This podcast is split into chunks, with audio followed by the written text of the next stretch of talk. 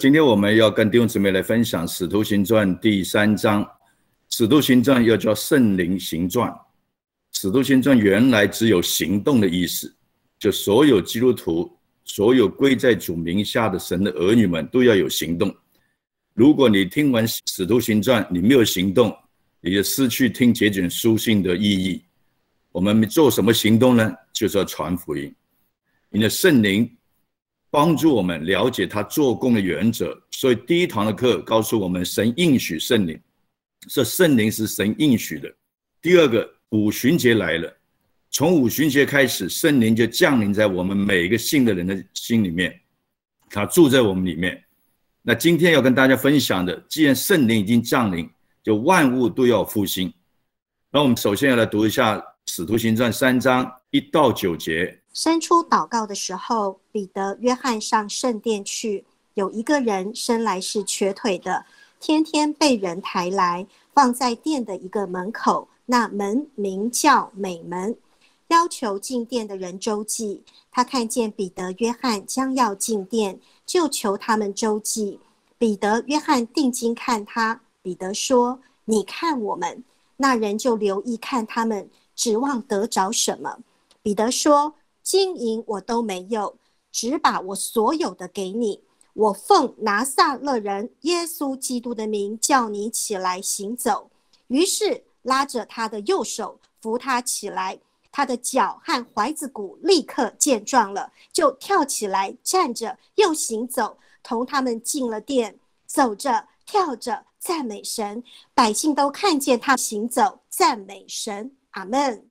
好，我们继续要来读十三到十六节。亚伯拉罕、以撒、雅各的神，就是我们列祖的神，已经荣耀了他的仆人耶稣。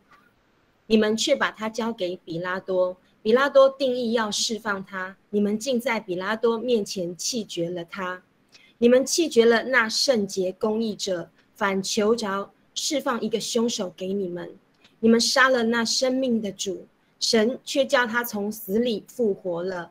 我们都为了这事做见证。我们因信他的名，他的名便叫你们所看见、所认识的这人见状了。正是他所赐的信心，叫这人在你们众人面前全然好了。阿门。好，下面我们读十九到二十一节。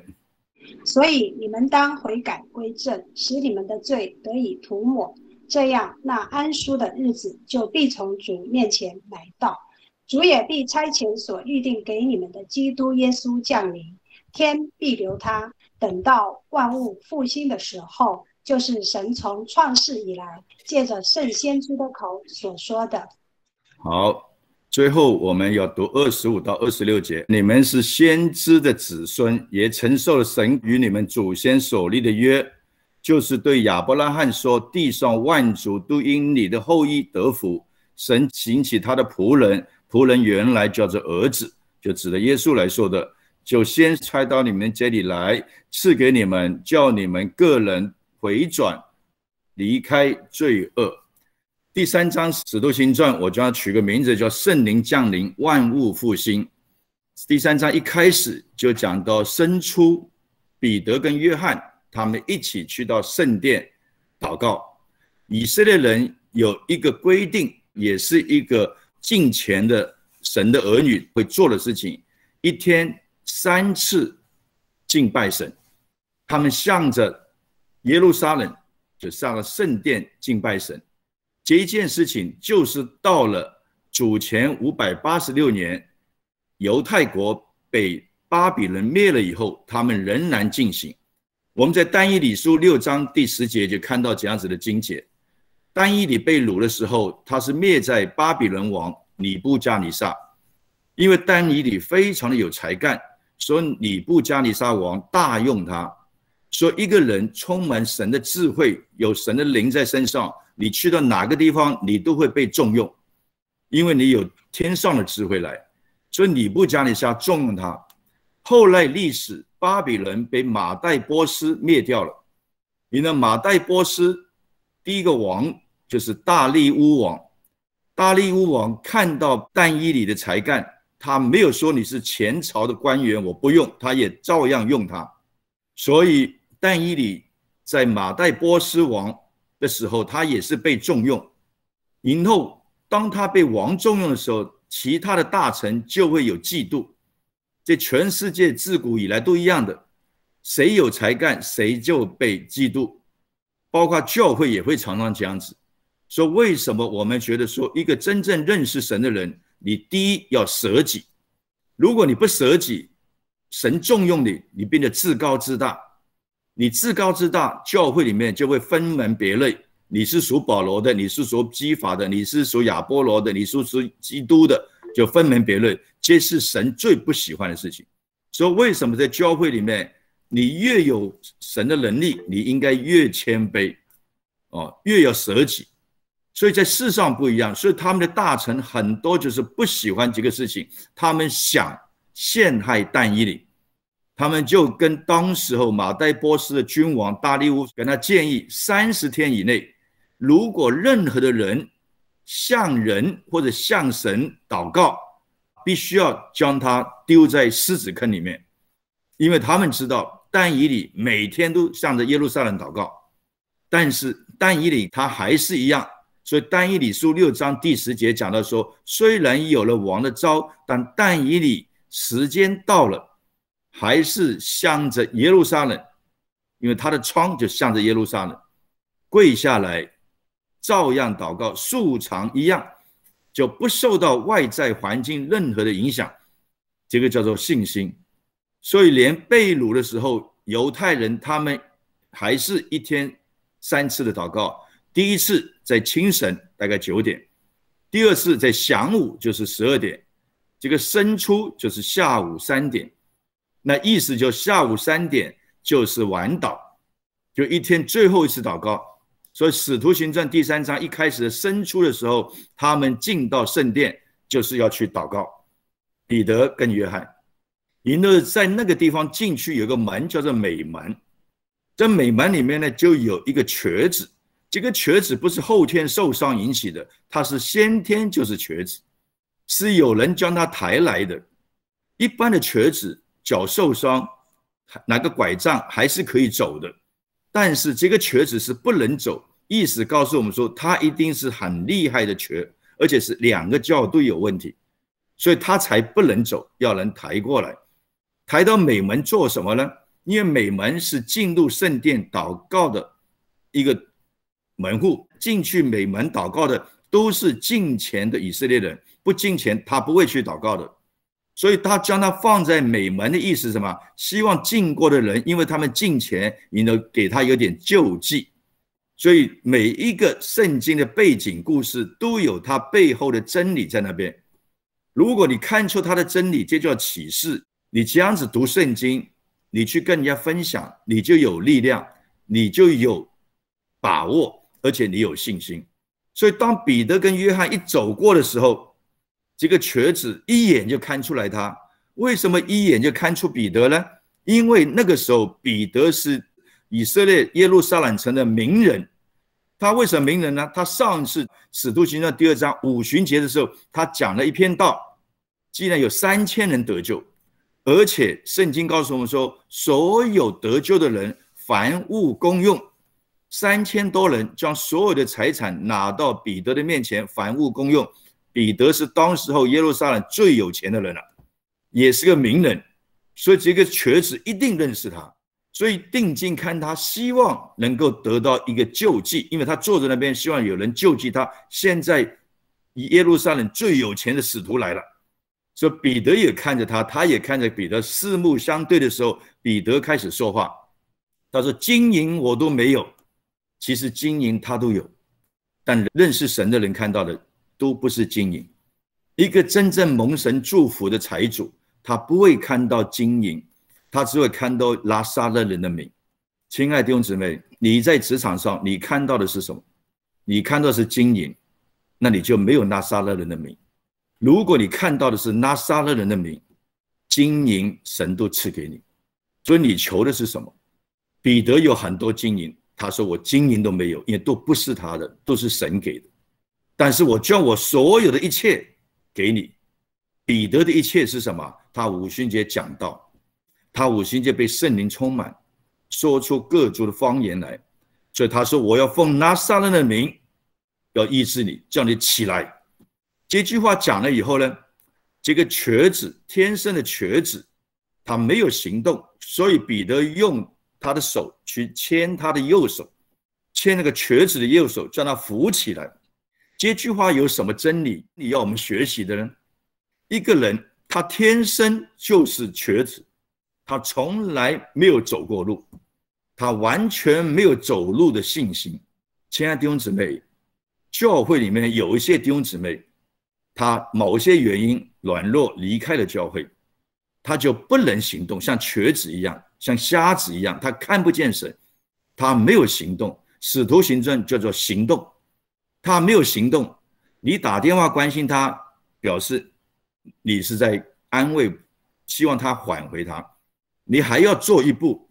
你要他聚会，你要去扶他一把。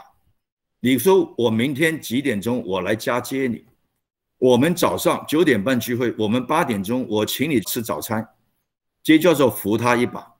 这边写的很清楚，扶他的右手，扶他起来，给他信心。他太久没有聚会了，他害怕来到教会。他太久，他完全这个瘸子天生就是瘸子，他根本不会站起来。你要他站起来，其实他可以站起来，但是他需要信心。这个信心就是使徒给他信心。所以弟兄姊妹离开了教会，你去关怀他，为他祷告很重要。你还要用信心来扶持他，陪他多走一里路。亲爱的弟兄姊妹，圣经记载这么细的东西，就很清楚。你越不觉得重要的东西，它是最重要的真理。我们读的时候就是要扶他。牵他是什么意思呢？那就就这样子，不，里面有很大的意义，可以用在我们现在的日常生活上面。所以当他扶起来的时候，这个瘸子本来是要求救济的，他现在既然走着跳着赞美神，他本来是要求人给他的，现在可以赞美神。本来是天生就是瘸腿的，他现在起来跳舞，这是谁的功劳呢？就是拿撒勒人耶稣的功劳。当人看见这个事情，大家都很惊讶，很稀奇。外邦人不认识神的人，小婴孩不长大的基督徒，他看到神迹，他都都觉得啊惊讶、稀奇。如果你不去扶他一把，他就永远躺在地上惊讶稀奇，他不会来爱主的。所以当他惊讶惊喜的时候，彼得这个时候认识神的人，他就当机立断，在使徒行传三章十二节讲他第二篇道。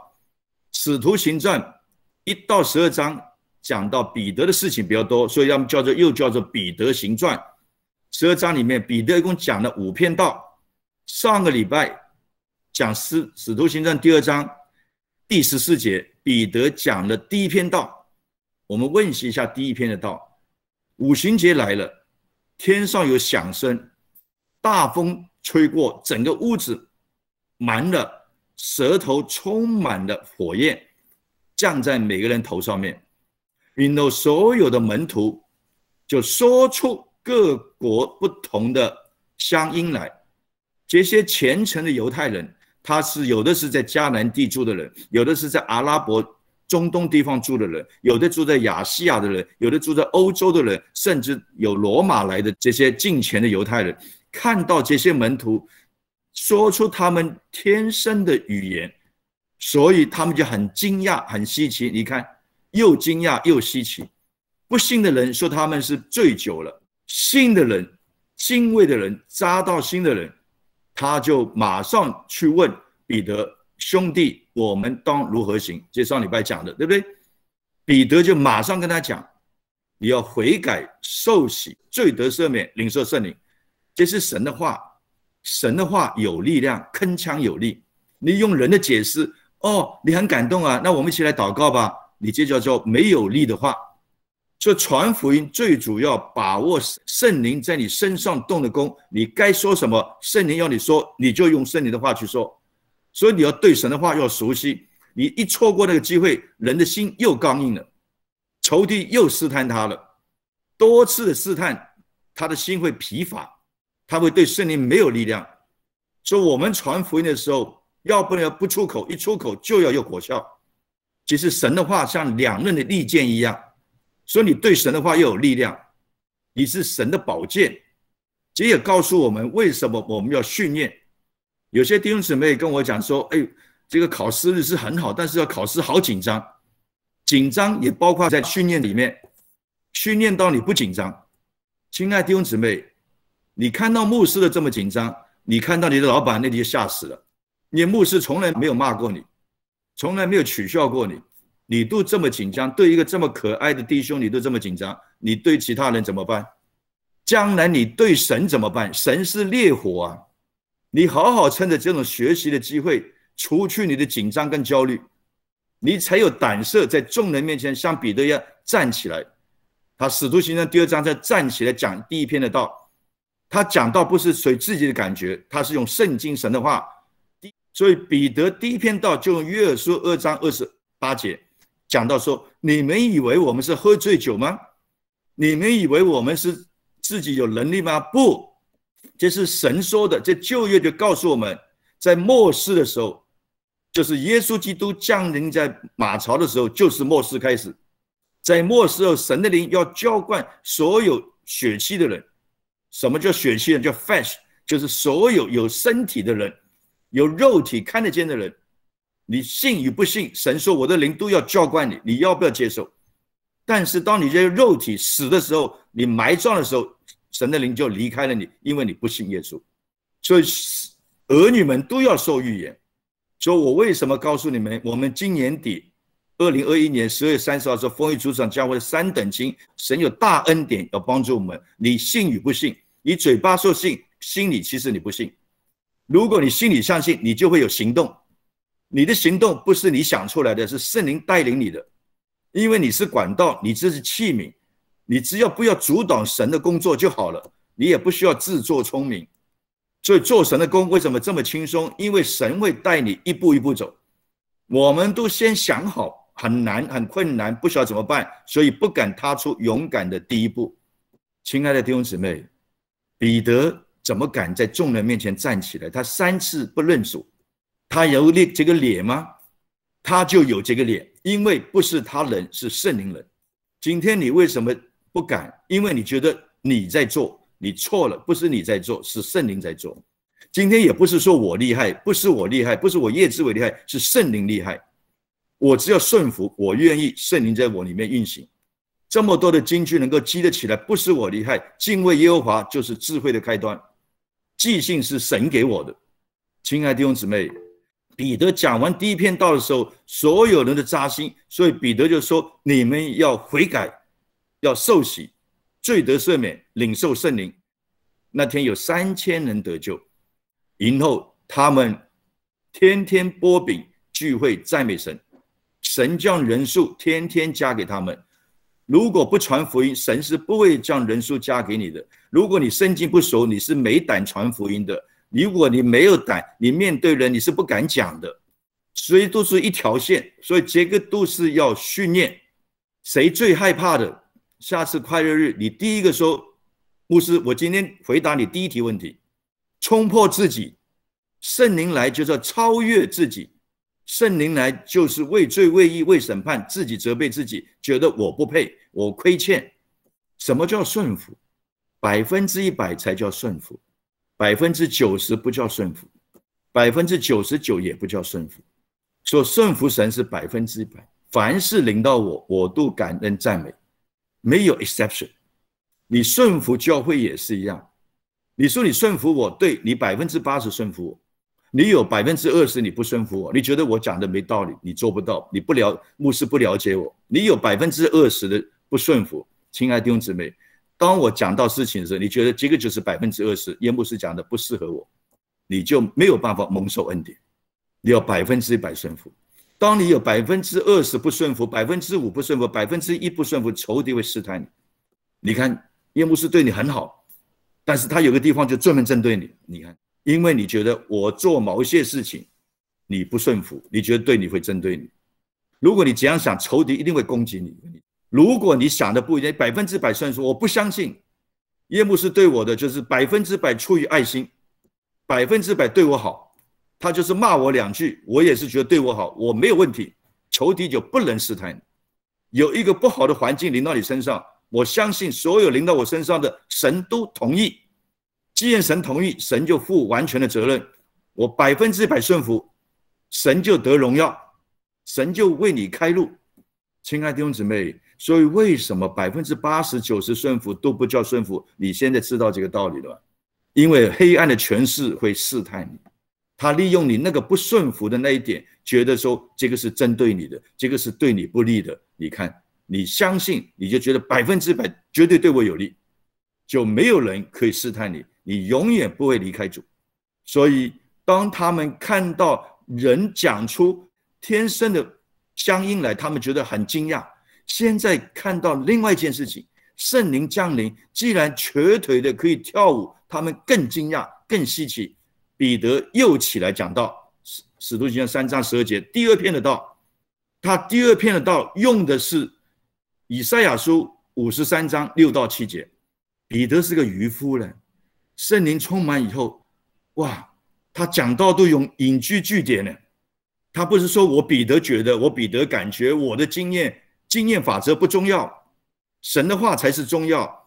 第一篇道根据约珥书二章二十八节，第二篇道根据以赛亚书五十三章六到八六六到八节。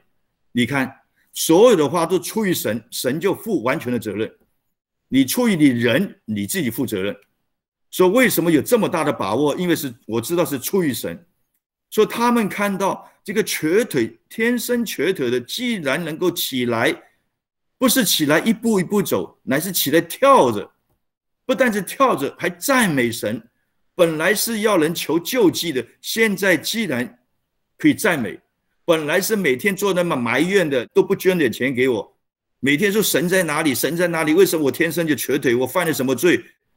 人一大堆问题，遇到不好的事情都怪神嘛，怨天尤人嘛，很少人遇到事情先检讨自己的，也都是别人亏欠我们，所以你越检讨，心里面又什么，越有怨气，越有怨气的话，你心里面越难过，重担越多。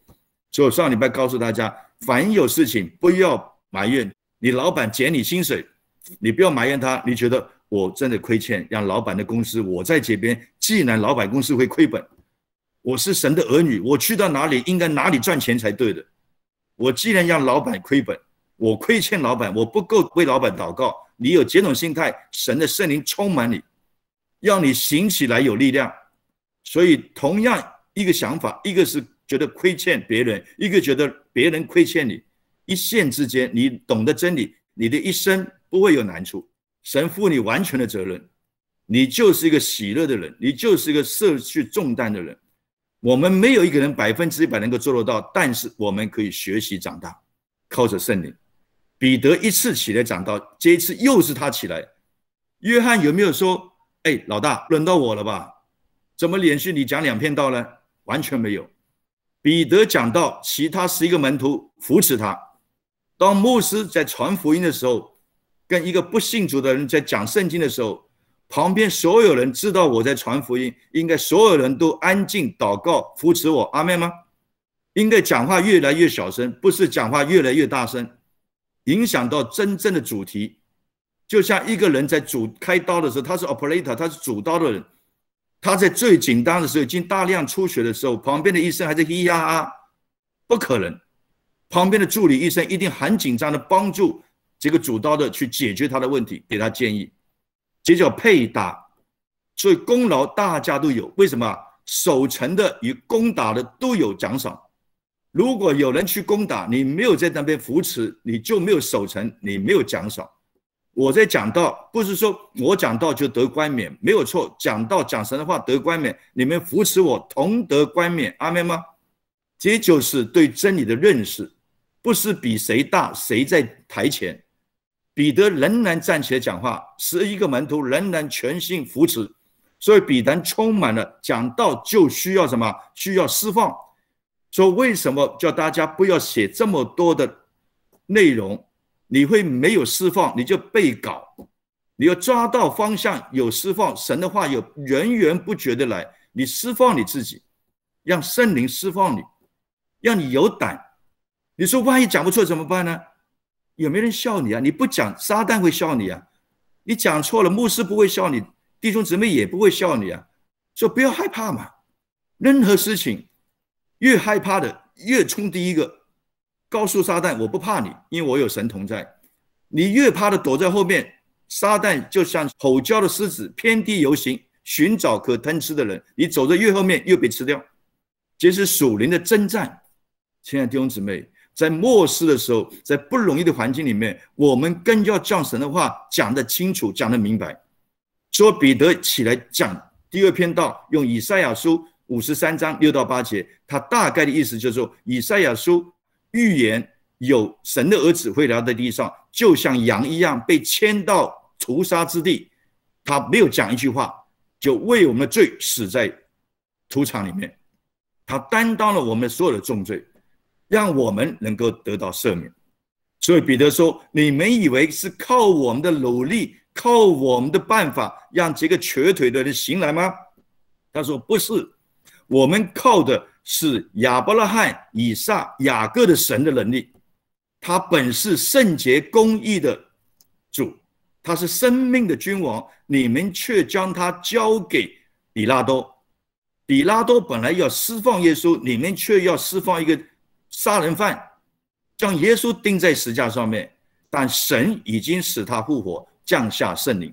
现在医治他的是亚伯拉罕、以撒、雅各的神医治他，因着他的信心，因着神的能力，不是门徒。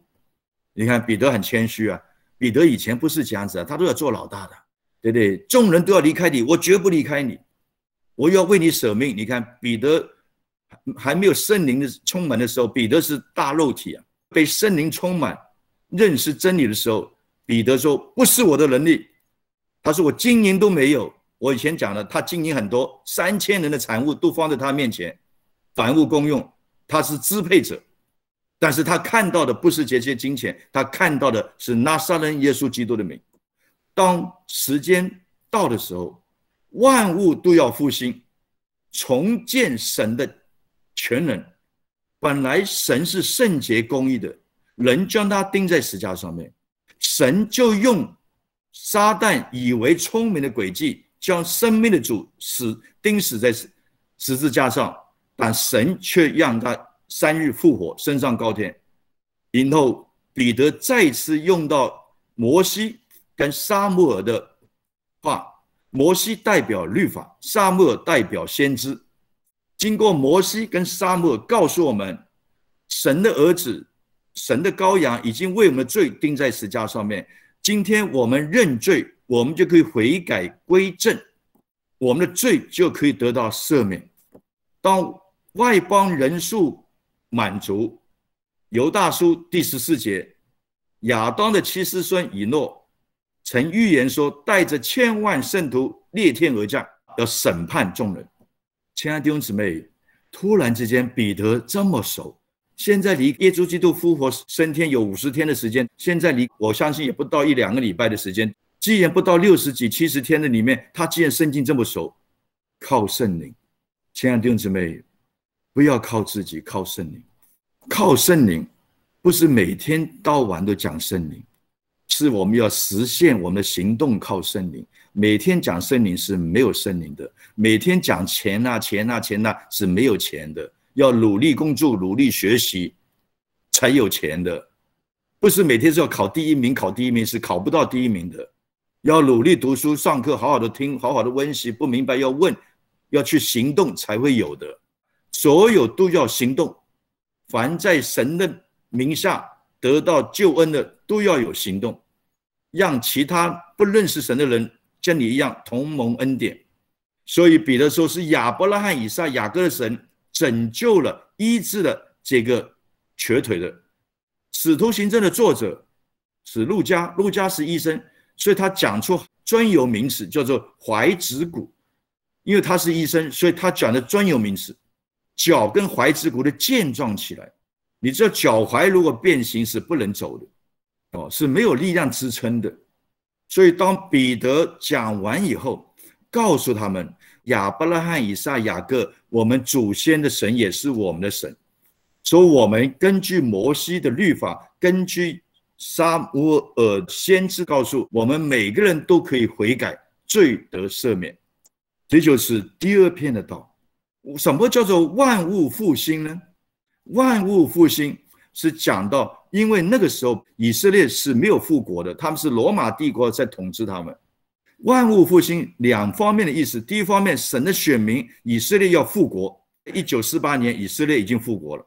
第二个，所有的人，凡有血气的，都要被神的灵充满，充满做什么呢？不是高高在上，不是说我很厉害，充满要悔改归正。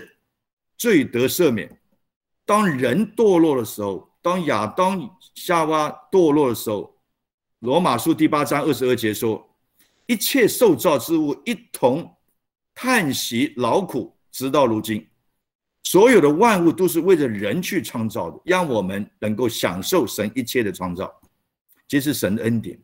神要我们做事情，一定是先给我们一个好的君王，要你去打仗，他一定先给你粮草。”神要你去做一件事情，要你做小组长、副小组，让你做一个是打发你建立教会、建立小组。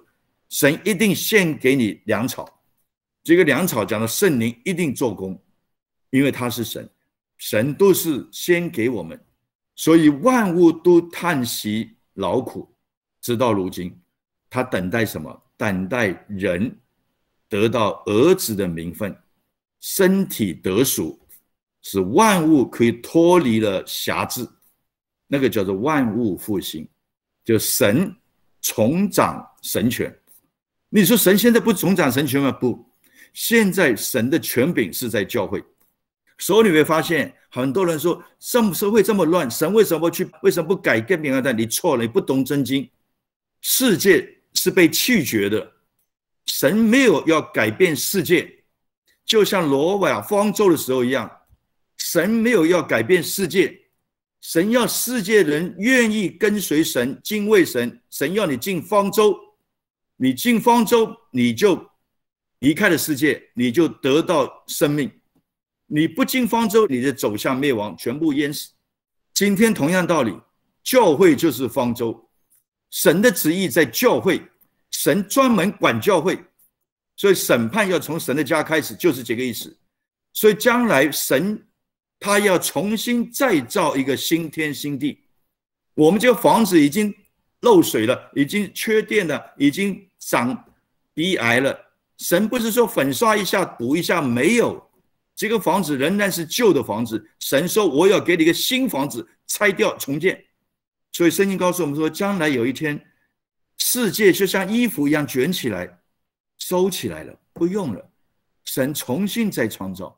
这不是用理解去了解的，这是用信心去接受的。所以，亲爱的弟兄姊妹，当五旬节降临，所有门徒三千人都充满了力量。这些人回到他的家乡，不管在以弗所，不管在罗马，不管是在菲利比，他们都在那边建立教会。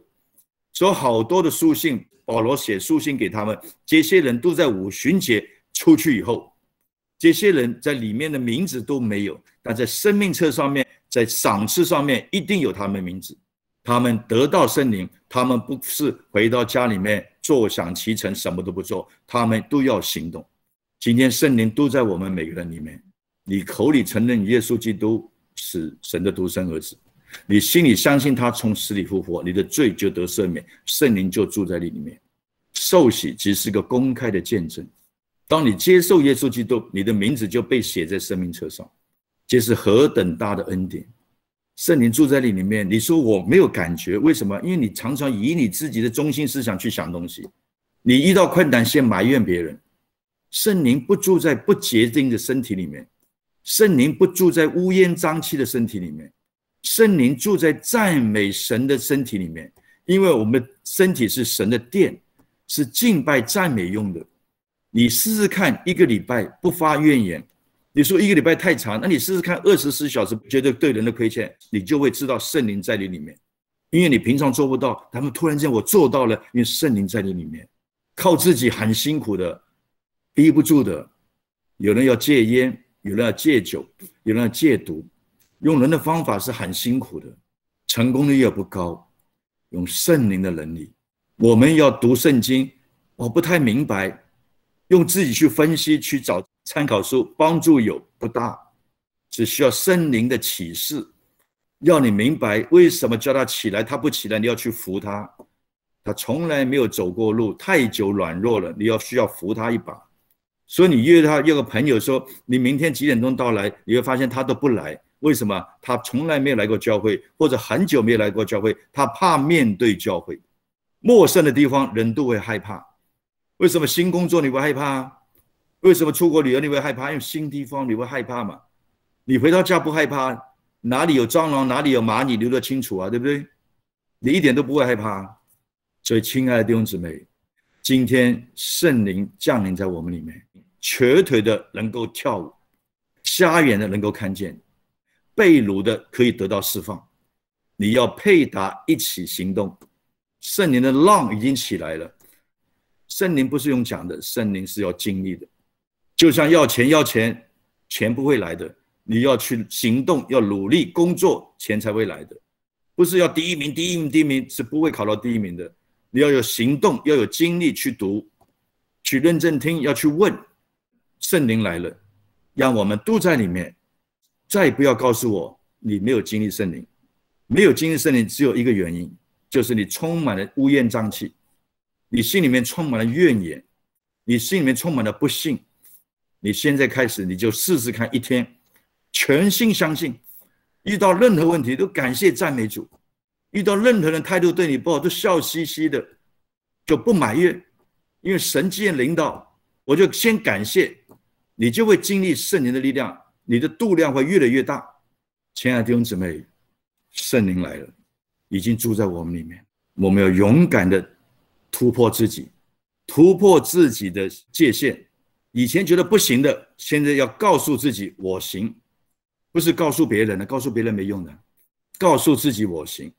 既然牧师说快乐日，我就快快乐乐来考试。如果你不相信那个是快乐日，表示我是撒谎的。明明是痛苦日，我就叫他改成快乐日，是不是我在撒谎骗你们吗？既然牧师说是快乐日，我就百分之百顺服，就快快乐乐的来。